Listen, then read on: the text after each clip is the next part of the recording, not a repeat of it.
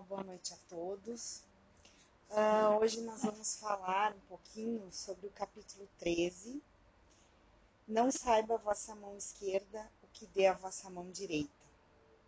E para esse capítulo, é, quando eu comecei a estudar ele, eu pensei, bah, vou pegar esse livro, aquele livro e tal, e eu levei vários puxões de orelha, assim, porque só me dizia assim, evangelho puro, evangelho, evangelho.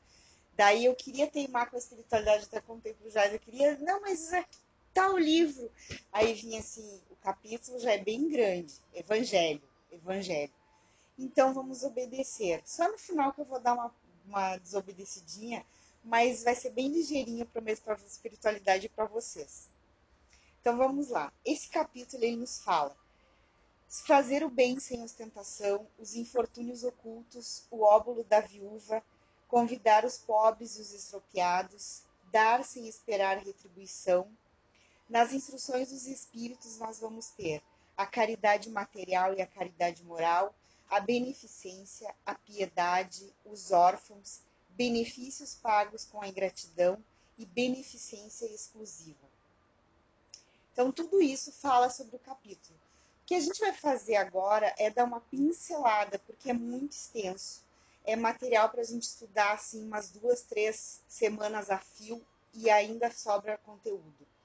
É, então a gente vai começar falando sobre fazer o bem sem ostentação. Quando a gente vai fazer o bem, uh, nós, principalmente espíritas, a gente tem que cuidar e orar, orar e vigiar.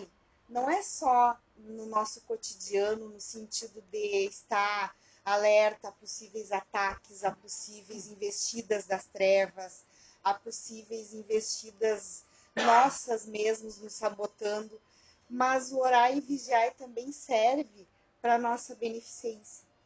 Mas como assim? Porque a gente tem que ter muito cuidado quando a gente vai fazer o bem. Até para fazer o bem a gente precisa estar tá esperto, estar tá ligado. Como diz lá na fronteira, mais ligado que rádio de preso. Então vamos lá. Tende cuidado em não praticar as boas obras diante dos homens para serem vistas, pois do contrário não recebereis recompensa. O rádio está ligado ainda, né? Pois do contrário não recebereis a recompensa do vosso Pai que estás nos céus. Assim, quando derdes esmola, não trombeteis como fazem os hipócritas nas sinagogas e nas ruas para serem louvados pelos homens. Digo-vos em verdade que eles já receberam sua recompensa. Quando derdes esmola, não saiba a vossa mão esquerda o que faz a vossa mão direita, a fim de que a esmola fique em segredo, e vosso Pai, que vê o que se passa em segredo, vos recompensará. São Mateus capítulo 6, versículo 1 a 4. Quando a gente dá alguma coisa, a gente tem que ter o cuidado de não ofender a pessoa. A gente tem que ter o cuidado de não trombetear que a gente está fazendo aquela coisa. É, quando eu era criança lá em Alegrete, eu lembrei de uma cena que vinham umas menininhas vendendo. Eu não sei o que elas estavam vendendo, mas elas estavam vendendo alguma coisa e eu estava com uma tia minha. E a minha família de consanguínea é uma família que gosta muito de trombetear tudo para todos. Não sei se a família de vocês é assim, mas a minha é. E lá no interior vinha essas meninas vendendo alguma coisa que eu não lembro o que, porque eu era bem criança. E eu lembro que a minha tia olhou para a guriazinha e disse assim: "Ah, eu vou comprar para te ajudar". Ela fez a caridade?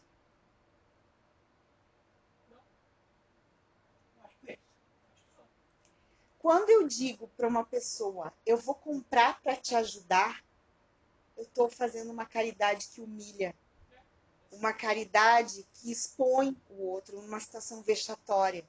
Era uma criança, e ainda mais era uma criança. Então, assim, se eu faço esse tipo de caridade, não, de, não é caridade, ela está sendo vista aos olhos dos homens, né? Então, eu já estou ganhando a minha, minha recompensa. E olha como a gente é tão pobre no sentido assim de entendimento que a gente acha isso o máximo, os outros verem. E é uma recompensa tão ínfima diante da recompensa que Deus nos dá se a gente fizer as coisas certinhas.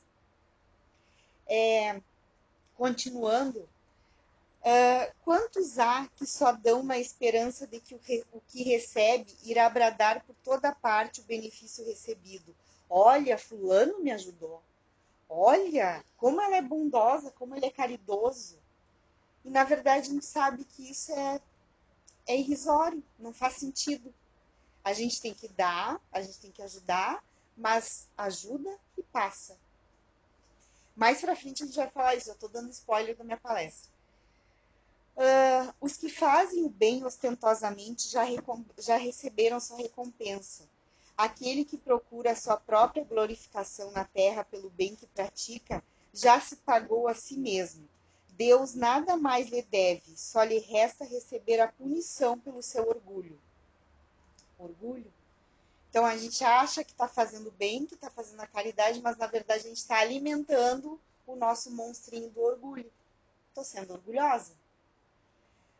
É, certa feita, fomos fazer um trabalho uh, voluntário e a gente realizou o trabalho e a hora que a gente chegou para a pessoa para perguntar se ela queria ser atendida, ela olhou para nós assim com uma cara de desdém. É, vou aceitar. A pessoa estava numa situação difícil, estava numa situação de rua, né? Inverno, chuvoso. Então, assim, o que, que é? É o nosso orgulho que ainda predomina. Então, a gente diz assim, erroneamente a gente fala assim, ah, pessoa humilde. Na verdade, aqueles que têm menos, às vezes, são muito mais orgulhosos que os que são abastados. Porque não é isso que denota se uma pessoa é humilde ou não. Humildade é no caráter, no sentimento, nas atitudes. E aí, mais para frente, vai continuar nos falando sobre o óvulo da viúva.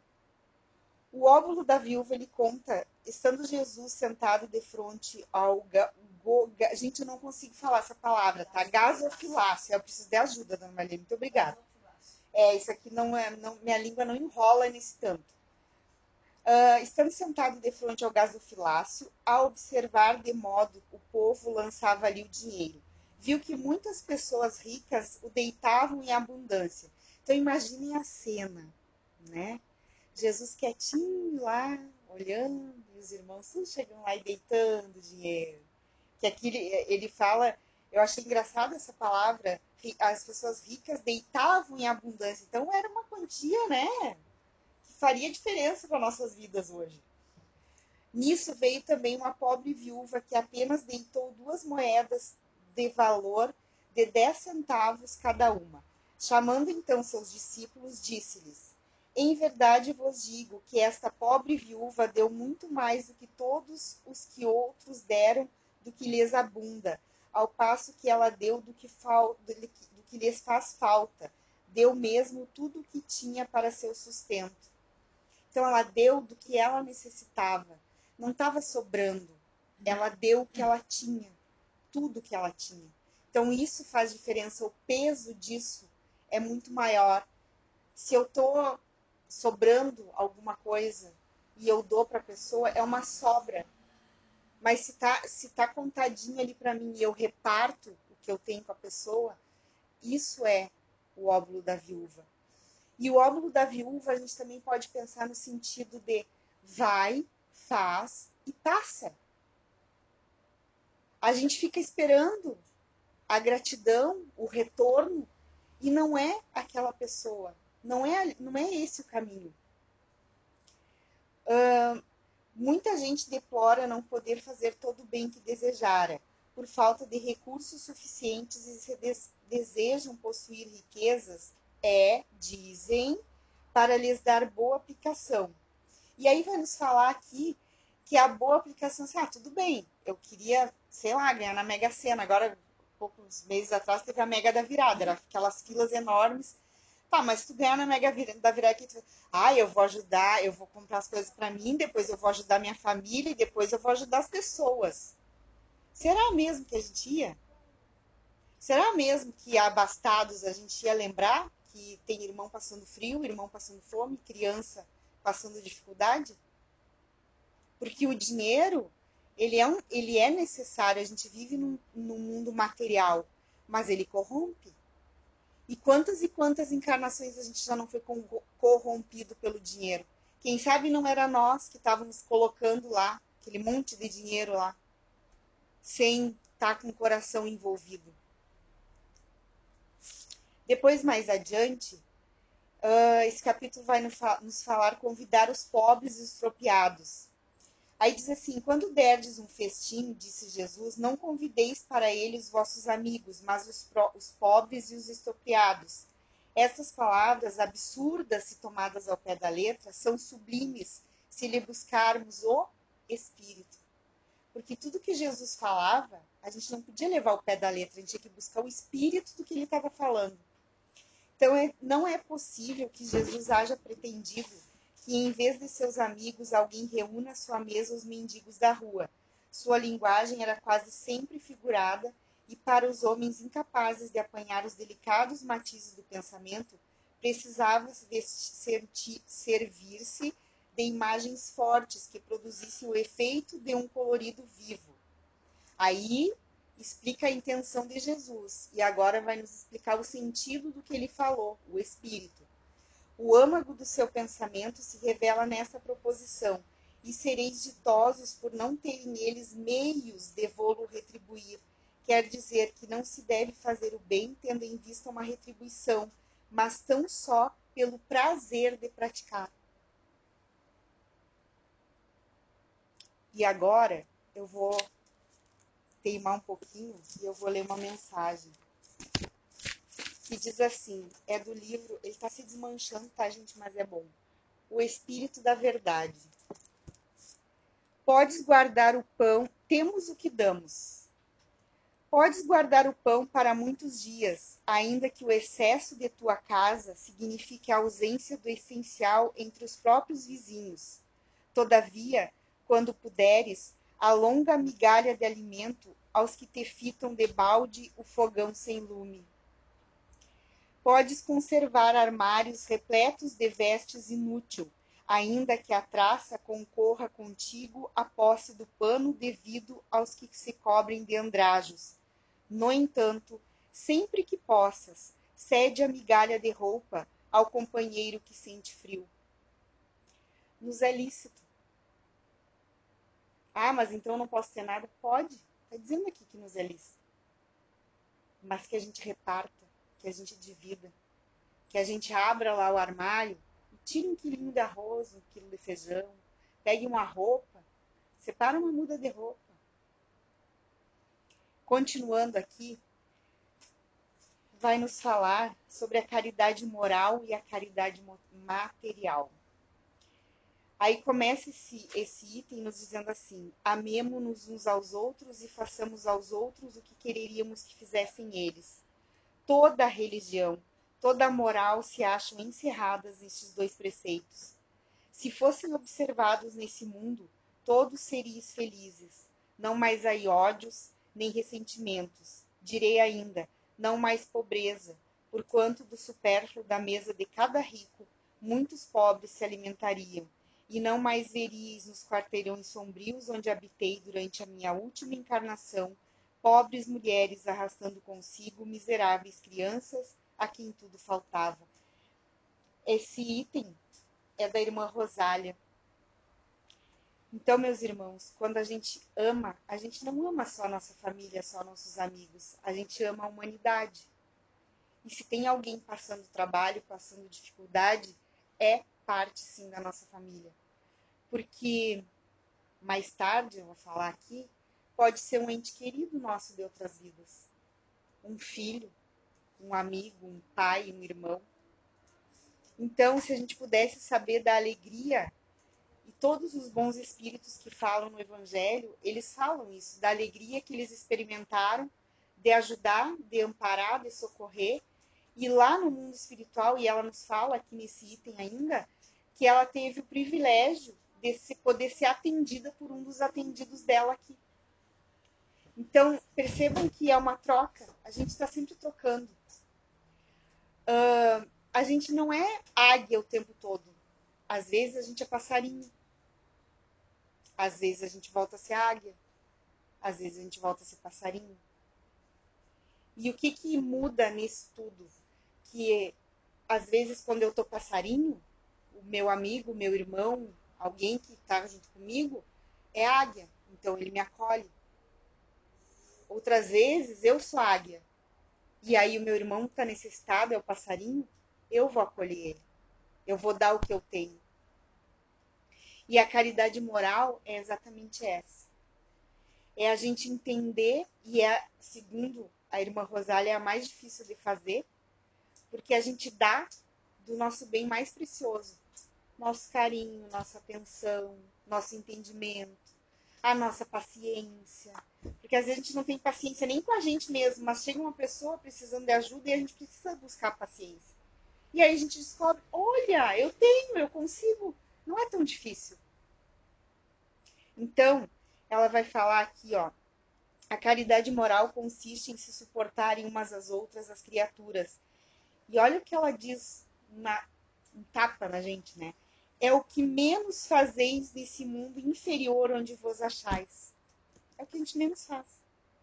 Encher a paciência, quero me ver. Ah, não quero saber, não quero nem, nem ouvir o nome da pessoa. Suportar. Porque recém eu falei, às vezes a gente é águia, às vezes a gente é passarinho. A águia dá aqueles voos rasantes, é, é imponente. O passarinho que quer, muitas vezes cai até do ninho. Então a gente não está sempre, nós não somos estagnados, a gente muda, porque é assim que a gente aprende. E é assim que Deus achou um meio da gente se aprimorar espiritualmente. Porque se a gente fosse sempre águia, a gente não ia entender como é que é ser passarinho. Se a gente fosse sempre passarinho, a gente não ia entender como é que é ser águia. Então a gente passa por estágios. É só um exemplo, tá, gente? Não, pelo amor de Deus, me entendam. É, continuando, ela vai dizer assim: muitos, meus amigos, há muitos dentre vós têm ouvido dizer: como hei de fazer a caridade se a miúde nem mesmo o necessário disponho? Porque a gente pensa assim: bom, eu tenho que fazer a caridade e a caridade é um monte. Mas a caridade é pouquinho, muitas vezes. Não é um monte uma vez só. E aí na mensagem diz assim: Podes trazer bolsa farta, ainda que o dinheiro supérfluo te imponha problemas e inquietações. Contudo, quando puderes, oferece a migalha de recurso aos irmãos em necessidade Podes alinhar perfumes e adornos para uso à vontade, ainda que pagues caro a hora do abuso, mas, sempre que possas, estende a migalha de remédio aos doentes em abandono. E agora a gente vai falar da beneficência. O que, é beneficência, né? E aí essa mensagem é do, do bispo Adolfo, bispo de Argel. Eu gosto, particularmente, eu tenho uma, uma, uma, um amor, um carinho todo especial pela Caritas, pela irmã Rosália, pela Caritas e pelo Adolfo. Eu gosto muito das mensagens dele. E ele diz assim, já na lata da gente: A beneficência, meus amigos, dar-vos-á nesse mundo os mais puros e suaves deleites, as alegrias do coração, que nem o remorso nem a indiferença perturbam como é que a gente se sente quando a gente consegue aliviar uma dor, seja ela física ou moral, quando a gente consegue, onde uma pessoa estava desesperada, a gente consegue levar uma palavra, um consolo, um abraço. Como é que a gente fica? Não é bom? Não é uma sensação de bem-estar?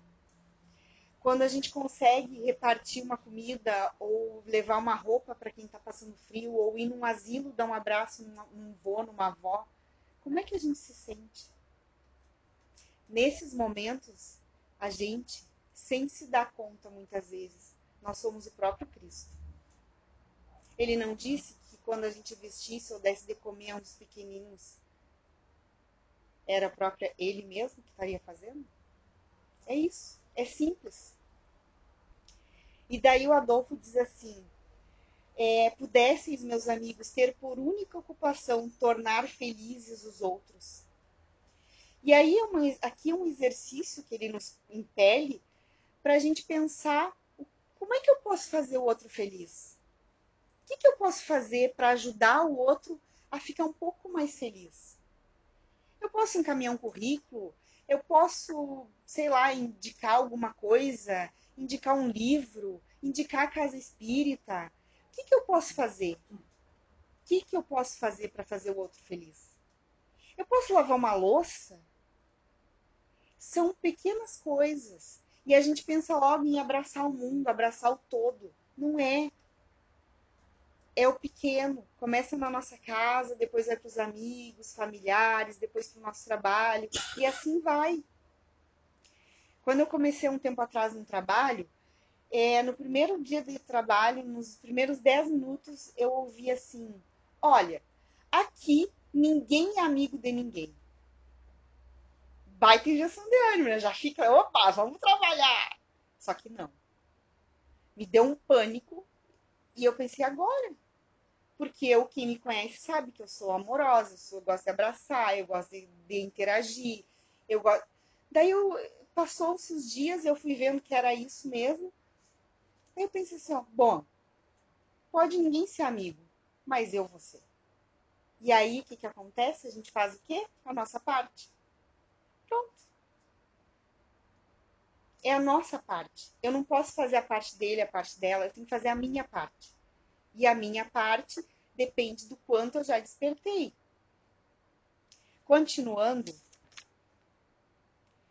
é, ele vai nos falar: sede bons e caridosos, essa é a chave dos céus, chave que tendes em vossas mãos. Toda a eterna felicidade se contém nesse preceito amai-vos uns aos outros. Não pode a alma elevar-se às altas regiões espirituais senão pelo devotamento ao próximo.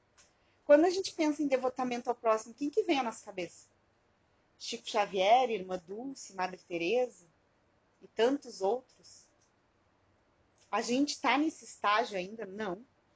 Não adianta a gente querer sair e fazer o que a Madre Teresa fez, o que a Irmã Dulce fez. Mas eu posso fazer diante e conforme as minhas capacidades. E aí, na mensagem ainda diz assim: Um dia que será noite em teus olhos, deixarás pratos cheios e móveis abarrotados, cofres e enfeites para a travessia da grande sombra. Entretanto, não viajarás de todo nas trevas, porque as migalhas de amor que te que tiveres distribuído estarão multiplicadas em tuas mãos como bênçãos de luz. Meimei.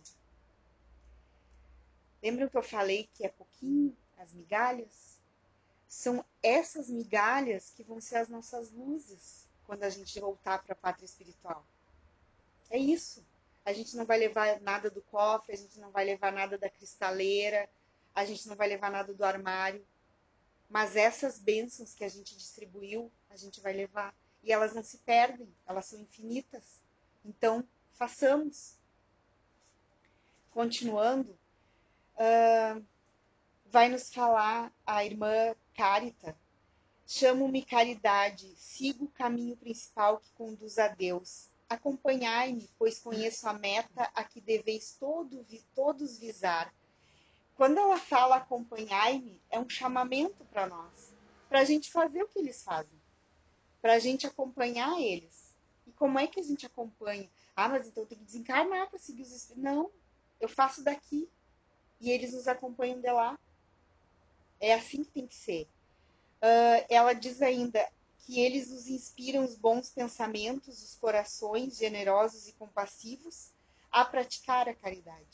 Então, às vezes a gente pensa, nossa, tive uma ideia, vou lá no asilo ver os voos lá, vou levar umas coisinhas para eles comer. Não foi nem ideia nossa. E a gente está se achando. A irmã diz aqui, ó, inspirar os bons pensamentos aos corações generosos e compassivos. São eles que nos inspiram. Então vejam como a gente ainda está distante da meta, que nem a inspiração para essa caridade, para beneficência, para se doar, é, é nossa muitas vezes. É um espírito que nos estimula, nos, nos intui. Mais adiante, vai falar dos homens que um deu muito quando era encarnado e o outro deu o que ele tinha, que era pouca coisa. E aí, quando chegou lá na balança, naturalmente, sem cogitar de que fosse levado em conta, o, o, que, o que deu pouco, o, o, o montante que ele tinha pesou mais, porque porque a intenção com que ele deu foi bom, não foi para aparecer, não foi para se mostrar. Então, o, o que deu mais, que tinha um, um saco grande, assim, de, de, de benefícios que ele tinha feito, ele deu com intenções de ser vistos, de ser visto, de ser vangloriado, de receber os, os nossos, que, que cara é, caridoso. Então, assim, a gente cuidar isso. Quando a gente der, a gente der com o coração. Não é que nem aquele filme que a mulher vai doar o cheque e ela fica segurando, assim, pra, né? Então, fazer decoração. Ah, mas é pouco, mas faz decoração. Faz com intenção boa. Uh, e aí, para a gente encerrar, eu quero ler uma mensagem do irmão Miguel, de 1862. E ele vai nos falar, que é para finalizar, sobre a piedade. O que, que é a piedade? Alguém sabe definir? Piedade. Aí diz assim: emoção celeste que impele alguém a socorrer e ela não deve ser abafada quando a gente sente isso. E ele nos diz assim: a piedade é a virtude que mais nos aproxima. De quem que ela nos aproxima? Dos anjos.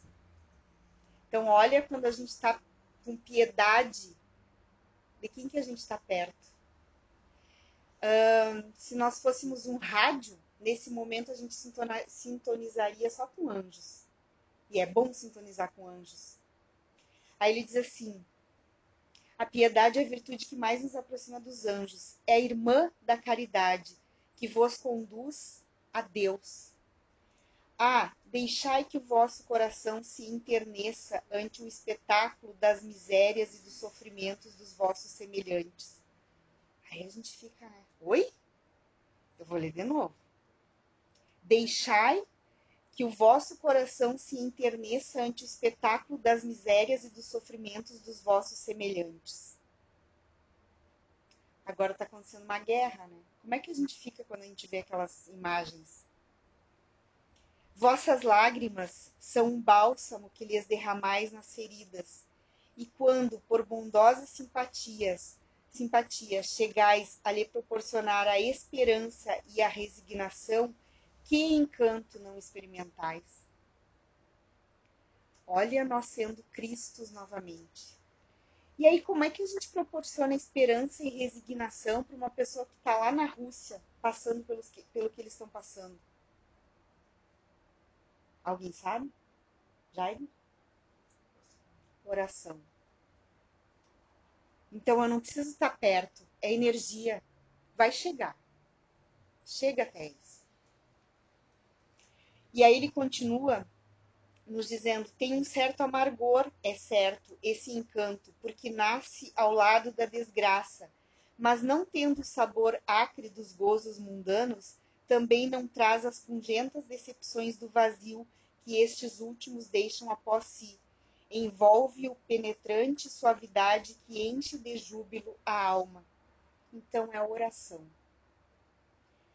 E para encerrar, ele nos diz assim: a piedade bem sentida é amor, amor é devotamento, devotamento é o esquecimento de si mesmo, e esse esquecimento, essa abnegação em favor dos desgraçados, é a virtude por excelência, a que em toda a sua vida praticou o divino Messias e ensinou na sua doutrina tão santa e tão sublime. Meus irmãos, parafraseando Haroldo Dutra Dias, eu falei para mim.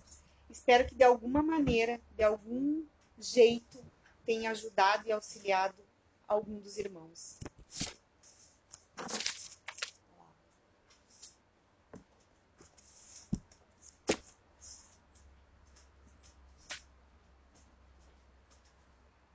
Então, vamos fazer a oração final, levar nosso pensamento a Deus, a Jesus agradecendo por mais uma noite juntos, que a gente possa voltar para casa, levar toda a paz, toda a luz, todo o amparo que aqui nós, nós conseguimos. Obrigada, que assim seja. Nós vamos convidar a todos nesse momento para o passe. Cada um então possa concentrar e levar seus pensamentos a Deus, a Jesus e mentalizar todos os seus entes queridos, o seu lar, aqueles que aqui não puderam estar nessa noite, para que possamos todos receber as bênçãos dessa espiritualidade.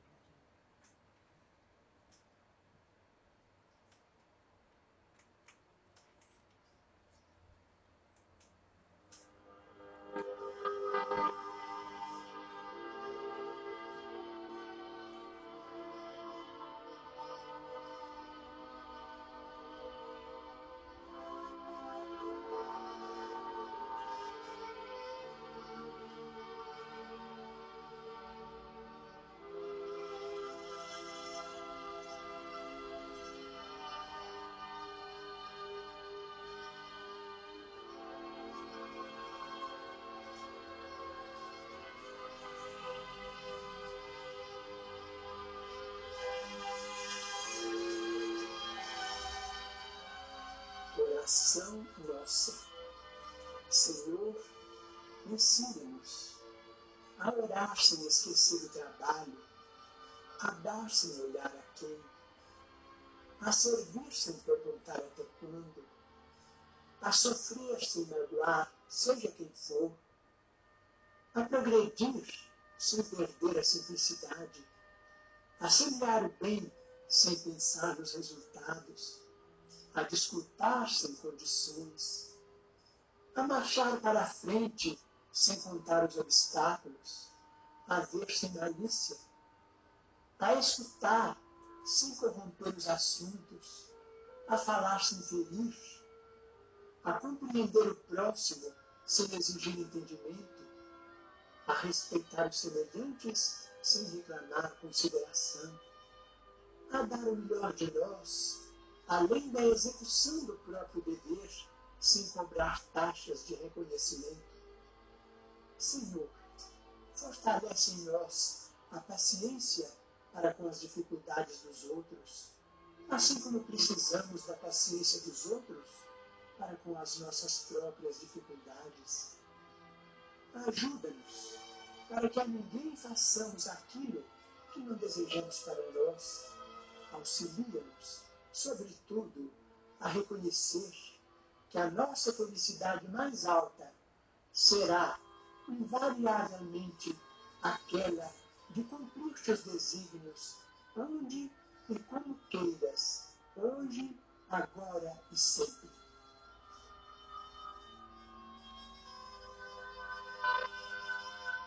You.